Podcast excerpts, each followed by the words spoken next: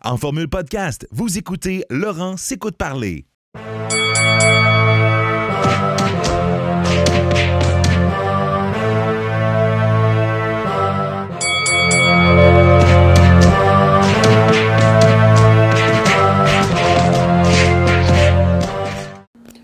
Bonjour, bienvenue à l'épisode 14 de votre émission préférée, Laurent s'écoute parler.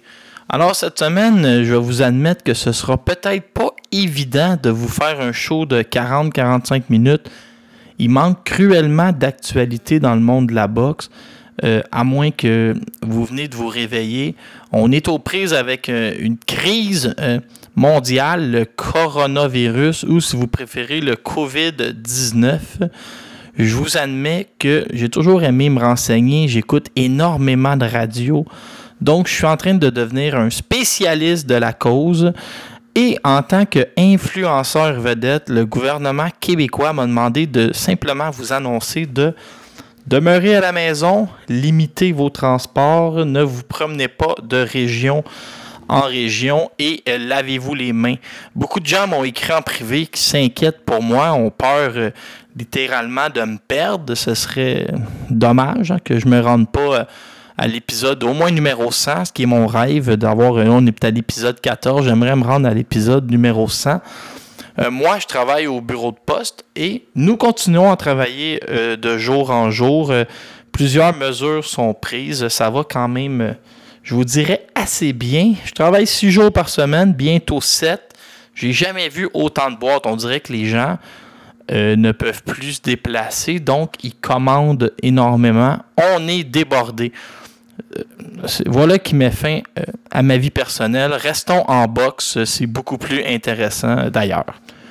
On a appris cette semaine que Canelo et Gennady Golovkin se donnent rendez-vous une troisième fois pour un combat en septembre prochain. On va en parler aujourd'hui. Euh, Canelo qui est largement favori. Eye of the Tiger Management a réussi, a pas réussi, mais continue à travailler d'arrache-pied pendant euh, cette période un peu morte et on, on jeté, on euh, pas à l'eau, mais on jeté au, un contrat qui avait de, je pense, deux ans avec Lexun Mathieu. On a déchiré le contrat, on a renégocié, et là, Lexun est signé pour les cinq prochaines années, un contrat qui va le mener à ses 25 ans. On va bien sûr en parler. Euh, ils ont profité par le fait même d'annoncer que Eric Lucas a signé une entente avec eux, une entente euh, à temps plein. Eric Lucas qui va avoir quand même de grosses responsabilités chez Eye of the Tiger, on va en discuter. Euh, qu'est-ce qu'un gars comme Eric Lucas peut amener aux 25 boxeurs et à la direction de Eye of the Tiger. On parle de ça. J'ai aussi une chronique, la chronique de Pépère Poulain. C'est tout nouveau. Je vais vous raconter un de mes souvenirs de boxe québécoise. Euh, pour cette semaine. Vous allez voir quand même, ça va être intéressant. Moi, j'ai de la misère à me rappeler ce que j'ai mangé pour dîner mais je peux vous raconter une journée de ma vie il y a 25 ou 30 ans avec des détails que je ne sais pas pourquoi je me rappelle de ça. Mon cerveau est bizarrement fait. On va aussi vous conseiller un film pour euh, survivre parce que c'est un peu long, hein, le confinement. On commence. Moi, j'ai juste confiné une journée par semaine, puis je suis déjà écœuré, ben raide. J'aurais le goût d'aller au cinéma ou au restaurant. On peut pas rien faire. Je vais vous conseiller un film, je vais vous conseiller euh, un livre et je vais vous parler d'un podcast sur lequel je suis tombé sur le site du patrimoine canadien. Très intéressant, ça parle de boxe. Je vais aussi, essayer de trouver Jean-Philippe Ouimet pour lui demander comment il s'en sort, mais c'est pas officiel pour le moment qu'on va y parler. Fait que merci à tout le monde d'être là. On tient le coup. Et on reste à l'écoute de votre podcast préféré. Protège ta mâchoire monte ta garde. Mais ouais, de punchline, uppercut et jab. La semaine passée, j'ai annoncé que j'allais vous parler d'un article publié sur The Athletics, donc ça fait déjà le 9 mars dernier par Mike Coppinger. Mike Coppinger, c'est un peu pour vous donner une idée, c'est euh, l'homme je dirais peut-être l'homme qui est le plus crédible en boxe depuis 6 à 12 mois. C'est un peu le Mathieu Boulet du reste du monde. nous, on a Mathieu Boulay au Québec. Eux, ils ont Mike Coppinger dans le reste de la planète, ceux qui parlent en anglais, comme dirait euh, ma grand-mère. Et il a écrit un article sur comment les poids lourds vont sauver la boxe, euh, vont, relancer la boxe après ce qu'on vit, le Corona-19. Quand tout ça va être terminé, les gens vont retourner devant leur télé, il va falloir réobtenir un certain momentum. Et c'est grâce au poids lourd qu'on va le faire. Et il a fait la liste des combats qui sont déjà signés, qui attendent que ce soit réglé pour avoir un, avoir un puis une date, et les combats qu'on devrait avoir. Et là, c'est là que vous allez voir, c'est intéressant parce que Oscar Rivas fait partie de la liste et vous allez capoter. Euh, on commence. Daniel Dubois va affronter Joseph Joyce. C'était prévu initialement le 11 avril. Ici, vous avez un combat parfait entre deux Britanniques, deux gars qui ont des physiques épeurants. Chez Dubois, on a le meilleur prospect présentement en boxe, un poids lourd de 22 ans qui ressemble à un champion du monde. On est à une époque où le, matchmaking est fait pour surprotéger les boxeurs. Puis lui, il a 22 ans, on le garoche beaucoup trop vite contre Joseph Joyce. Et là, Joyce qui, pensez-y, a perdu la médaille d'or aux Olympiques contre Tony Yoka, avait l'air d'avoir gagné. La journée d'avant, la femme de Yoka, Estelle Mosley, venait de l'emporter, venait de gagner l'or. On avait dit tout était déjà réglé, le coupe royal, il n'y avait plus rien à faire. Joseph Joyce ne pouvait pas l'emporter. Avait l'air de l'avoir emporté, s'est fait battre au juge. Donc, quasiment une médaille d'or olympique en Joseph Joyce contre Daniel Dubois, qui est le meilleur prospect. 34 contre 22 ans, deux gars invaincus. Mon Dieu, qu'est-ce que vous voulez de plus? Je, capote. Puis euh, c'est Frank Warren qui euh, promote les deux, mais il y a déjà une entente avec Top Rank. Il y a une entente avec, euh, pour que ce soit à pay-per-view là-bas. Ça va être probablement sur ESPN. Le gagnant est parachuté au sommet du monde. si vous si vous n'êtes pas en amour avec ce combat-là, c'est que vous n'avez pas de cœur. Et Dillian White, lui, va affronter Alexander Povetkin dans la bagarre des seringues le 2 mai prochain à Manchester. Non, pas le 2 mai prochain, c'était prévu le 2 mai prochain. Euh, White, on dit de lui qu'il est le cinquième meilleur au monde. Grand bien lui fasse, je le déteste. Mais le combat s'est réglé contre Povetkin. Povetkin, vous savez c'est qui, c'est un gars de 40 ans qui a mal paru un peu à son dernier combat, un match nul avec Michael Hunter. Hunter fait quand même partie de l'élite. Ça a fini d'un combat nul. C'est deux gars qui frappent très très fort, qui aimeraient faire une grosse impression. Puis sans dire que Delian White il est pris aspirant numéro un depuis des lunes. Povetkin, tout le monde veut le mettre sur. Euh, tout le monde veut, veut mettre Povetkin sur leur feuille de route, mais le salaud se défend encore, hein, puis il frappe fort. Donc, c'est pas si simple que ça. Alexander Usyk contre Derek Chichora. Usyk qui a gagné les Olympiques, nettoyé la division des 200 livres en gagnant le gros tournoi contre Derek Chichora. Écoutez, ça c'est très très bon. Eddie Hearn qui est à la promotion. Euh, la question que tout le monde se pose, est-ce que Usyk peut absorber un coup de poing d'un poids lourd? Avec Shishara, tu as le meilleur boxeur disponible pour savoir ça. Shishara, il frappe comme un train, mais c'est un gars que tu peux battre techniquement, comme David Hay nous a déjà prouvé. Donc, si Usyk a les skills pour être un grand boxeur chez les poids lourds, il il va jouer avec Derek Chichara. Mais Derek Chichara, toujours la claque d'un poids. Puis Chichara, jamais est impliqué dans un mauvais combat. Donc, ça, c'est. C'est encore quelque chose que tu veux voir absolument. Anthony Joshua contre Kubrat Poulev. On a déjà appris cette semaine que le combat du 20 juin allait être poussé. Poulev, bon, Poulev, euh, on va se dire la vérité, là, il est très, très, très, très négligé dans ce combat-là. Mais Joshua, ça demeure Joshua avec maintenant un menton un peu shaké. On veut voir ce combat-là. Tyson Fury, Deontay Wilder 3, vous le saviez. Vous le savez déjà à la maison, Wilder avait une clause de revanche. Pourquoi, quand tu es champion, tu négocies une clause de revanche?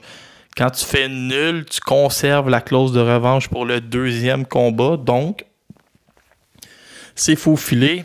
Le combat est prévu pour juillet. Pour le moment, on entend toujours parler du 18 juillet. Comment Wilder va performer dans le ring en ne marchant pas avec un costume de 43 livres avant. Tu sais, une fois que tu enlèves le costume, on sait pas, peut-être qu'il avait raison, là, puis qu'il va gagner pour avoir un quatrième combat à suivre. Et là, ce qui est intéressant, c'est qu'on nous parle des combats qui, là, c'est un peu étrange parce qu'ils nous annoncent le combat, ils nous annoncent une date, mais c'est pas des combats signés, mais c'est des combats que eux trouvent tellement logiques que tu peux déjà l'annoncer. Ça, c'est, un peu surprenant. Gerald Big Baby Miller qui a signé chez ESPN contre Oscar Rivas. Et on nous parle de juillet. Puis c'est vraiment, c'est plus comme un rêve, là, mais dans le fond, c'est logique. Ils sont signés avec le même boxeur, mais on s'entend qu'Yvon Michel va demander la lune pour permettre à Oscar d'affronter un deuxième dopé de suite. Mais ils sont signés avec le même promoteur, puis pensez-y à la maison, Gerald Big Baby Miller était pour faire plus de 5 à 8 millions pour affronter Joshua. Donc, on peut penser qu'il va encore faire quand même pas mal d'argent. On peut penser que son adversaire va en faire beaucoup. Puis Miller, lui, le monde trip parce qu'il pèse plus de 300 livres, mais il se déplace comme un poids moyen. Puis, il est quand même super bon, mais des fois, il se fatigue. Puis du côté d'Oscar, mais son combat contre Devin Vargas est annulé à Québec le 28. Mais connaissez-vous un gars qui est plus fort physiquement qu'Oscar? Puis il a quand même il a, réussi à finir Brian Jennings. Il a envoyé au tapis le, drogué à White. Donc, c'est un gars qui frappe fort. C'est un gars qui nous a prouvé qu'il était capable d'aller chercher un second souffle. Tu veux voir White contre Jarrell Miller. Tu veux pas manquer ça à la maison. Ça va être un show incroyable. On nous parle de Andy Ruiz contre Chris Areola. Areola qui est sorti de la retraite, lancé quasiment 1200 coups de poing sur Adam Konaki dans la défaite. 1125 pour être plus précis, et rêve de remonter au sommet. Andy Ruiz, lui, ben, vous le connaissez, là, Andy Ruiz, euh, c'est un gars qui fait beaucoup d'argent maintenant, qui s'est embourgeoisé et qui veut revenir au mois d'août. Donc, euh, on y va euh, avec deux Mexicains qui frappent fort puis qui aiment lancer une tonne de coups. Ce combat-là arrive, là, c'est un cauchemar pour CompuBox, mais c'est un rêve pour nous autres, le public. Joseph Parker contre Michael Hunter. On parle du mois d'août sur Dazone. Joseph Parker, on l'a connu, était champion du monde de la WBO, vient d'affronter Shadell Winters, puis il veut un méga fight. Michael Hunter, lui, match nul avec euh, Povetkin rêve d'être dans le top 10, il va falloir battre quelqu'un. Puis là, tu as le candidat idéal avec euh, Parker. Le combat aurait lieu sur Dazon. Elenius contre Konaki 2, la revanche. Ben oui, on n'aura probablement pas le choix. Il va falloir euh, surpayer Elenius pour faire la revanche. Euh, eux, ils nous parlent d'autres combats. Écoute, ça, c'est plus. je vais vous les dire, les combats, mais c'est moins. Euh, le, premier matchmaking est quand même sérieux. Jusqu'à ici, c'était du sérieux, c'est très plausible. Là, ça l'est peut-être un peu moins. On y va dans le reste de l'année. Eux, ils nous, nous parlent d'un Dillian White contre Alexander Usyk. Ils nous parlent de Daniel Dubois qui gagnerait son combat et là affronterait euh, Jarrell Miller qui lui aussi gagnerait contre Rivas. Ça, j'aime pas ça comme idée. Ils nous parlent de Andy Ruiz contre Luis Ortiz. Ils nous parlent de Tyson Fury contre Anthony Joshua. Et c'est la fin de l'article. Vous irez lire ça sur The Athletic. Mais c'est intéressant parce qu'il y a vraiment une renaissance chez les poids lourds. Les poids lourds sont au sommet du monde. Puis, un jour, euh, c'était peurant. le top 10 fait vraiment peur. Il y a peut-être peut 30 ans qu'on n'a pas eu un top 10 de cette qualité-là. Puis les gars n'auront pas le choix de s'affronter entre eux autres. Et les poids lourds vont sauver la boxe. Puis on, à travers tout ça, nous, on a Arslanbek Makhmoudov, puis on a Oscar Rivas qui peuvent jouer à ce niveau-là. Je vous le dis, un jour, cette crise-là va être chose du passé, puis on va vraiment s'amuser avec, euh, avec les poids lourds qui sont actuellement en boxe.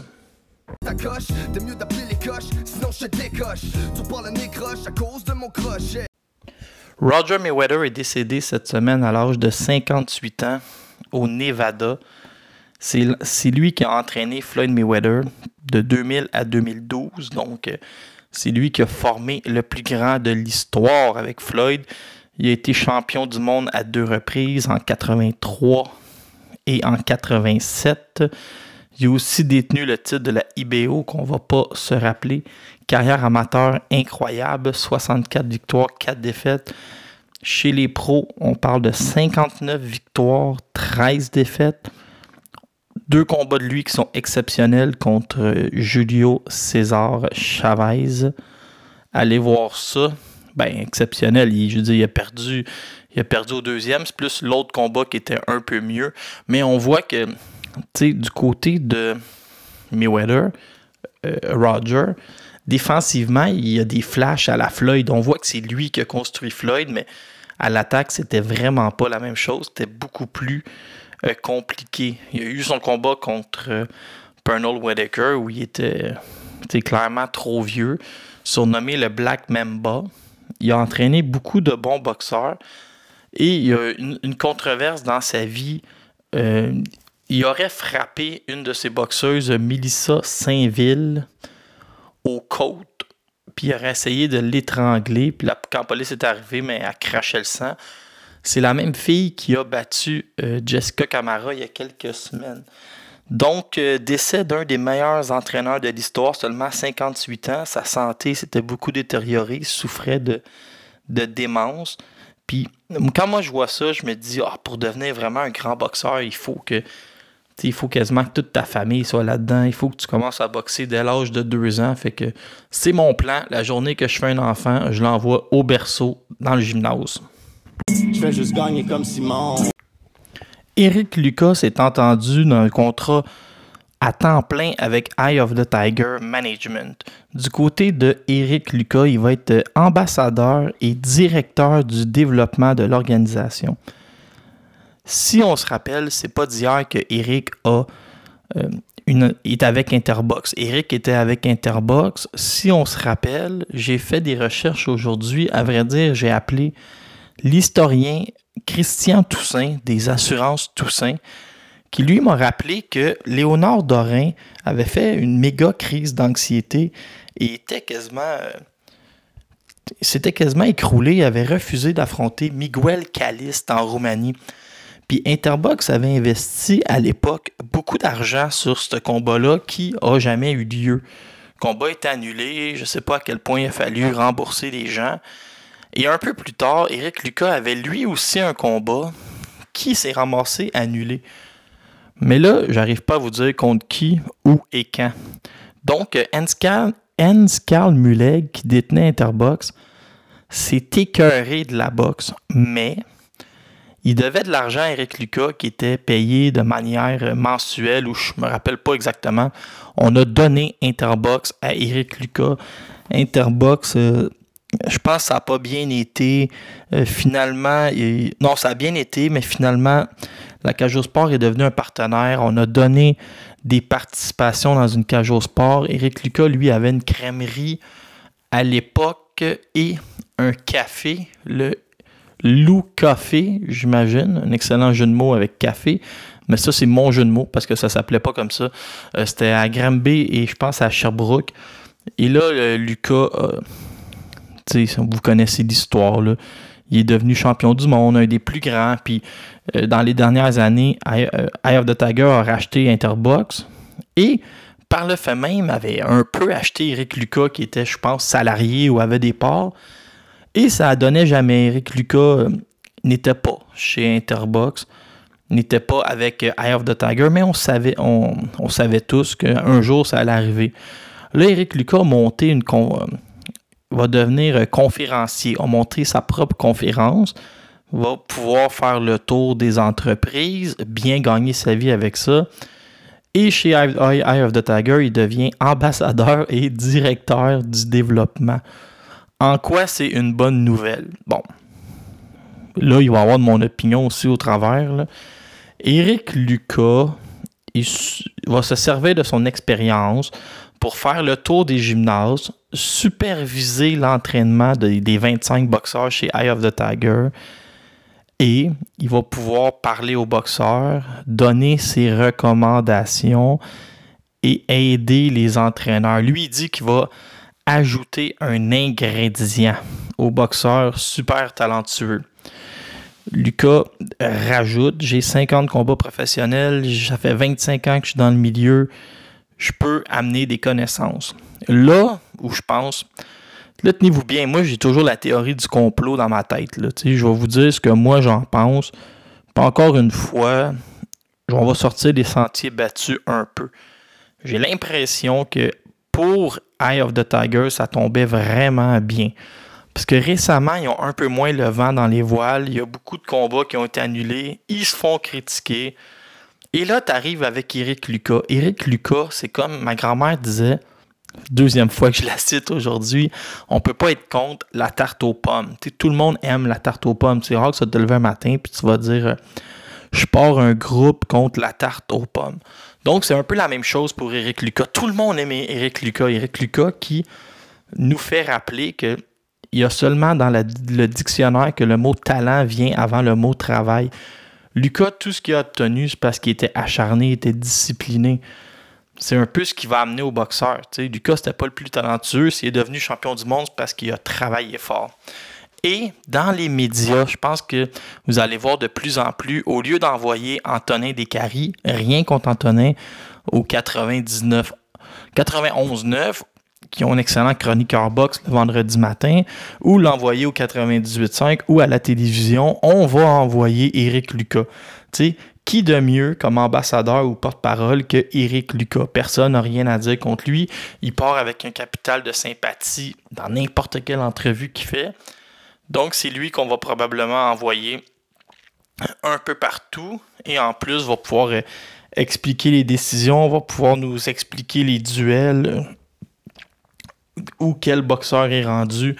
Euh, très bonne nouvelle du côté d'Eye of the Tiger. Comme ça, Camille et Antonin pourront peut-être un peu plus se consacrer sur euh, le travail de bureau et laisser euh, Eric Lucas être le porte-parole. Donc, bonne nouvelle. Eric Lucas, qui, était, qui, je pense, va continuer à être camionneur, va rajouter conférencier, un salaire à temps plein chez Eye of the Tiger. Donc, tant mieux pour lui. Ça va lui permettre de vivre une retraite dorée pour celui qu'on appelle le gentleman de la boxe. Salut Laurent, c'est Martin de Mascouche, ton fan numéro un. Écoute, hier, il m'est arrivé de quoi de terrible dans toute la spirale du coronavirus. J'ai manqué ta chronique au 91.9 Sport, ben oui. Là, euh, je me demande s'il y aurait moyen que tu te reprennes dans le super podcast Laurent s'écoute parler. S'il vous plaît, refais-moi ta chronique parce que il y a un segment que j'adore, c'est le segment historique. J'espère tellement que tu vas le faire. Merci. Oui, merci euh, Martin Mascouche. Je vais te refaire euh, l'anecdote parce que j'ai l'impression que les gens qui écoutent des podcasts ne sont pas les mêmes qui se lèvent à 6h30 pour euh, m'écouter au 91.9 ou je flirte avec les 400 000 de codes d'écoute juste pour vous donner une idée, euh, c'est pas les mêmes chiffres pour mon podcast. Cette semaine, j'ai parlé, puis je vais vous conter l'histoire. Alors que je suis un jeune enfant, j'ai seulement 17 euh, ans à l'époque. Je, vois dans le journal que il va y avoir une conférence de presse au club de boxe champion. On va nous présenter Shane Sutcliffe, un boxeur de la Colombie-Britannique. On est à l'époque où Interbox appartient à Hans Hans-Karl Mulleg, un Allemand, et lui il est arrivé ici avec des milliards de dollars. Il a donné des millions de dollars à Yvon Michel et Henri Spitzer qui euh, dirige la compagnie à deux. D'ailleurs, plus tard, ça va mal fonctionner, mais on n'est pas là dans l'histoire. Euh, fait on a amené Shane Sutcliffe, si vous vous rappelez, Dale Brown, Léonard Dorin, euh, il en est arrivé beaucoup des boxeurs. Euh, c'était un peu la même époque que Eye of the Tiger aujourd'hui. On faisait beaucoup de signatures. Et là, Shane Sutcliffe, lui, a passé pro à 17 ans après une carrière amateur de 22-0 où son plus gros fait d'armes est d'avoir gagné un Toughman Contest. une compétition d'hommes durs à cuire. Toute une traduction. Sutcliffe a juste 22 ans, il vit à Montréal et on le signe avec Interbox. Nous sommes en 1997, si ma mémoire est bonne. Il va gagner le titre contre Ben Perlini. Et mes amis qui s'en rappellent, j'étais avec eux à l'époque au Forum ou au Centre Bell. Je me rappelle même plus, c'était un 3 avril 98, on va dire, de Ben Perlini. je me rappelle qu'il y avait, je pense, 3 victoires en 11 combats. On va dire le champion canadien avec 11 victoires en 11 combats. Puis là, ils ont quasiment toussé en disant 11 combats. Puis il va battre Perlini, il va gagner le titre. Et là, on amène Trevor Burbick. Burbick est le dernier à avoir battu Mike Tyson. Non, non, Mohamed Ali. Il a perdu contre Mike Tyson. Il a affronté euh, Larry Holmes. Il a 49 ans, mais il va. On n'est pas certain de son âge parce que les baptistères en, Jamaïque sont louches. Donc, ce matin-là, c'est la conférence de presse finale pour le combat entre Sutcliffe et euh, Trevor Burbick. Et au club de boxe champion à l'époque, George Sherry, qui est le, propriétaire, lui a un comptoir où il vend des billets. Fait que quand tu veux des billets à cette époque-là, tu peux pas aller sur Internet. L'Internet n'existe pas. Tu peux téléphoner, mais c'est un paquet de troubles. Donc, si tu veux des billets en personne, tu te présentes au club de boxe champion, puis tu achètes tes billets. C'est ce qui est le plus simple. Donc, moi, je me rends au club de boxe champion pour voir la conférence de presse. Et là, Shane Sutcliffe, on lui a amené un bench press en plein milieu du chemin. Puis là, je vais vous le dire, là, il bench à peu près 450 livres. 4 plates de chaque bord, comme si de rien n'était. Il mesure 6 pieds 2. Il pèse 235 livres. Il est blond. Il est fort comme un cheval. On l'amène dans la cage à squat il squatte le quartier Rosemont au complet. Les gens en reviennent pas. Ils frappent dans le punching bag et le punching bag se promène d'un bord puis de l'autre dans le gym. Pendant ce temps-là, Trevor Burbick, lui, monte dans le ring. Il a un grand a un chapeau de forme, un grand manteau. Et là, les journalistes se mettent à rire. Non, cet homme-là, il a 55 ans, c'est qui? C'est Trevor Burbick. 24 ans contre 49 ans, mais le gars a l'air d'avoir 55. Il prend, il prend pas le micro, il n'y a pas de micro. On est à l'époque où les micros n'existent pas, imaginez. Mais c'est pas grand, là, au club de boxe champion, tu peux entendre facilement ce que Burbick raconte. Et là, il se met à y aller d'une grande tirade. Tu vois, t'es où, ce cliff? T'es à terre. T'es sur le plancher que tout le monde. Tu t'amuses avec tes haltères. Moi, je suis où? Je suis dans le ring. Comme j'ai été dans le ring avec Mohamed Ali. Comme j'ai été dans le ring avec Lennox Lewis. Comme j'ai été dans le ring avec Spinks. Comme j'ai été dans le ring avec Larry Holmes. Comme j'ai été champion du Canadien il y a 16 ans de ça. Et là, il va d'une grande dissertation qui fait rire tout le monde, mais il n'est pas convaincant parce qu'il est vieux puis il est gras. Cette semaine-là, à l'époque, Canal Indigo présentait les galas du centre Pierre Charbonneau pour 24,95 par mois.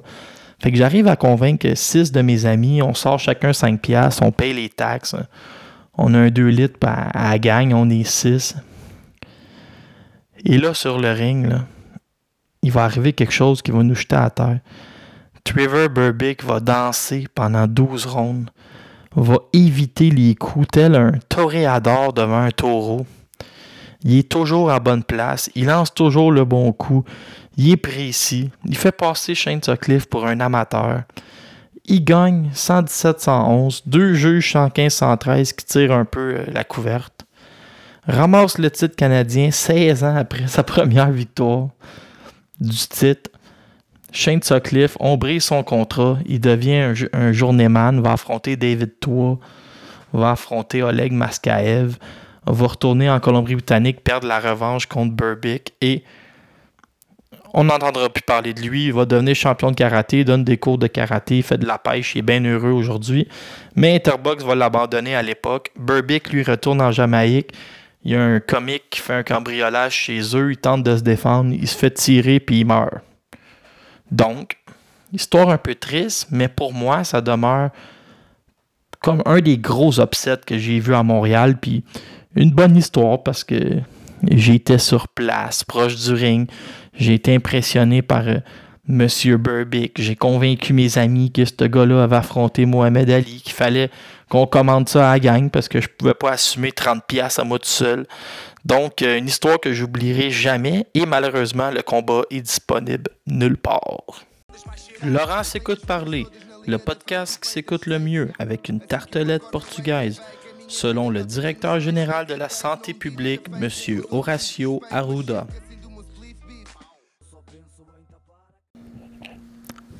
Tu sais, parfois, là, quand tu es en amour, tu te dis, euh, on va aller vivre ensemble, puis si ça fonctionne, après deux ans, on va se marier. Puis là, tu es en amour, tu es passionné, tu consommes plusieurs fois par jour, puis tu te dis, le monde entier, ta famille, tes amis, mes amis, mes collègues de travail, tout le monde veut qu'on attende deux ans, mais on s'aime trop, c'est la passion, on se marie tout de suite, puis on n'attend plus. Ben, c'est ce que Lexun Mathieu et Eye of the Tiger ont fait. L'amour, l'amour fou est pris entre les deux. Il y a une passion. Lexun est heureux avec Eye of the Tiger. Eye of the Tiger est heureux avec Lexun. Il livre la marchandise, donc on le garoche. On garoche au vidange le premier contrat qui n'était pas terminé. Et on signe, tenez-vous bien, et ça, ça n'a pas été confirmé, mais c'est Régent Tremblay qui l'amène dans le journal, un contrat de 5 ans. Là, on a le temps avec le COVID, je vais vous montrer, je vais vous apprendre un petit quelque chose. Au Québec, tu n'as pas le droit de signer un boxeur plus de deux ans avec une année d'option. Exemple, deux ans. Et si mon gars est classé dans le top 15 ou si j'ai livré sept combats puis une ceinture nord-américaine, ça, c'est des clauses que eux ont entre eux on lui l'option devient euh, automatique et le boxeur a une troisième année. Mais imaginez ce que ça amène. Imaginez moi, je signe un bon boxeur, là, un jeune qui s'entraîne, on va dire Jean-Philippe Ouimet. Un gars qui est à l'entraînement avec euh, Éric Huard et Yves Lévesque, un jeune. Surveillez son nom, Jean-Philippe Ouimet. Là, je le vois aller. Je me dis, OK, je, le signe. Là, je le signe deux ans.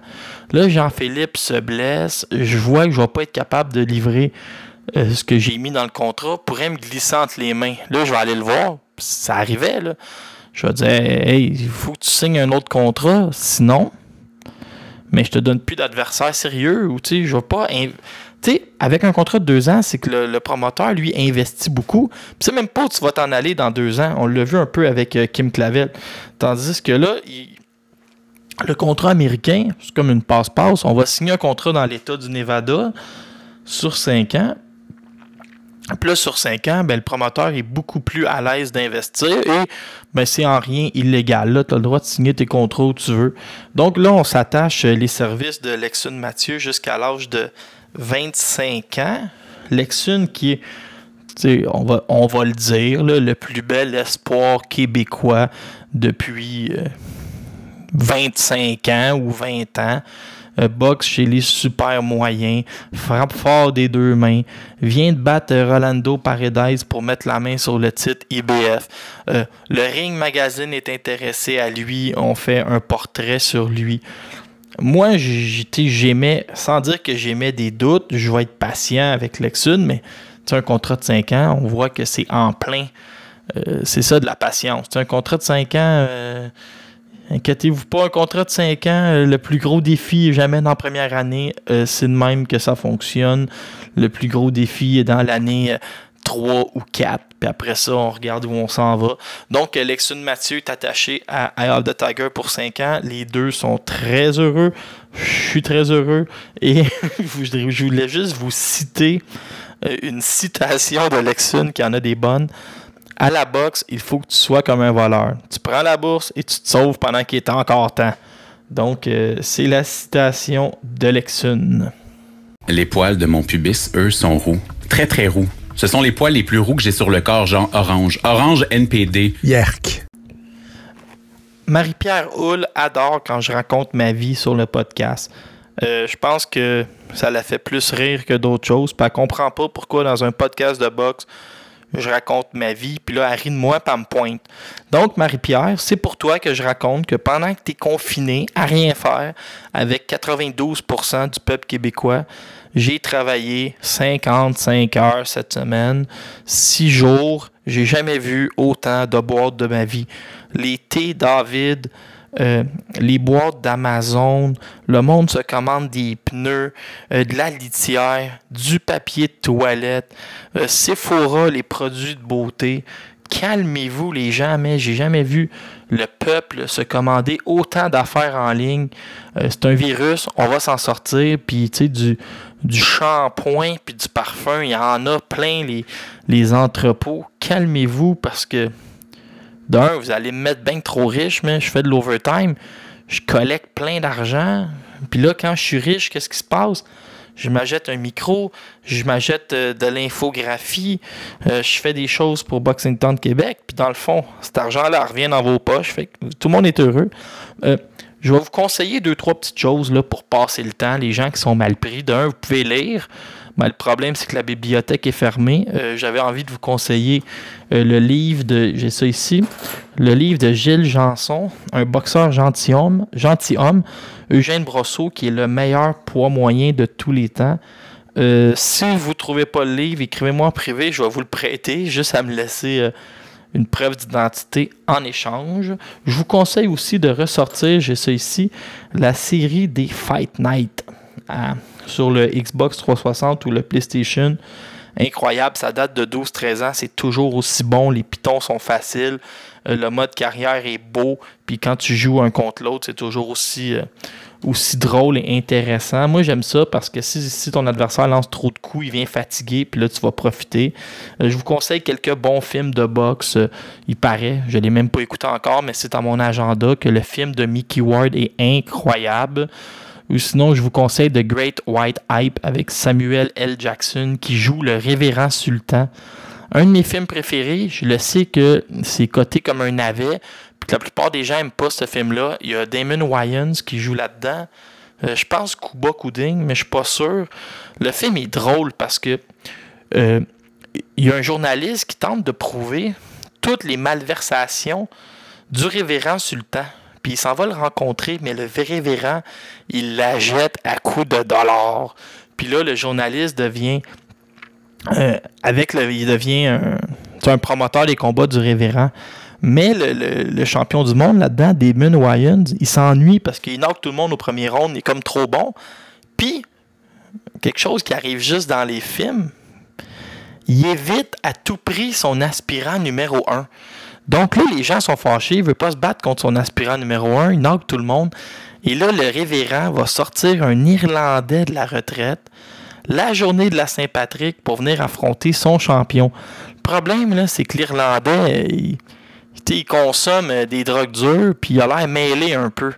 Mais là, le révérend va nous apprendre comment qu'on rend un boxeur crédible et comment qu'on promote un bon, un bon combat puis il va de tous les classiques, blanc contre noir, euh, l'Irlandais, euh, il sert de l'Irlande, euh, il, sert du, passé où l'Irlandais avait est le seul à avoir battu son champion dans les rangs amateurs. Puis on voit le champion qui qui fait aucun effort, qui est blasé, mais qui n'arrive pas à être payé à chaque fois qu'il gagne. Euh, le révérend sultan, il trouve une bonne excuse pour pour pas le payer. Il dit ah il a fallu payer les entraîneurs, les publicités. Puis même ce qui est drôle dans ce film-là, je reviens un peu à l'arrière, il y a même un, ben, le président d'une des associations, qui est un Mexicain avec un gros cigare, qui va classer l'Irlandais, je pense, huitième, parce qu'il faut que le champion affronte quelqu'un dans le top 15 à grand coup de corruption. Je vous le dis, c'est le meilleur film. C'est ironique, c'est sarcastique à souhait. Je vous conseille The Great White Hype avec Samuel L. Jackson. Je vous conseille de lire des livres de boxe, bien sûr, Eugène Brosseau. Je vous conseille de jouer à Fight Night et surtout de faire quelques tours du bloc pour conserver la shape. Gardez le sourire. Si jamais chez Boxing Town, on peut faire quelque chose pour vous aider, juste à nous écrire en privé. Vous voulez un texte personnalisé, vous voulez qu'on ouvre les ondes en direct, vous voulez que Vincent aille chez vous vous divertir, tout est possible avec Boxing Temps de Québec et ton podcast préféré, Laurent s'écoute parler. À la semaine prochaine.